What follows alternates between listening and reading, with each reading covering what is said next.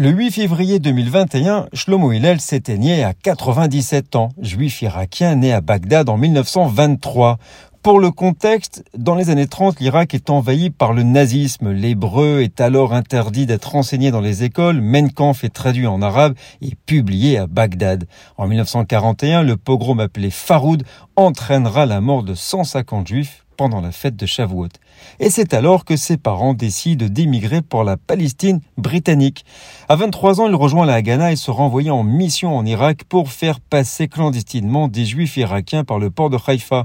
En 1948, en mission secrète à Paris, Hillel va concevoir un plan permettant à 12 000 juifs d'Irak de s'échapper et de rejoindre Israël. En 1952, il conclut un accord avec le Premier ministre irakien sur un montant pour chaque juif, lui permettant ainsi le sauvetage de 124 000 personnes. L'opération sera baptisée Ezra et.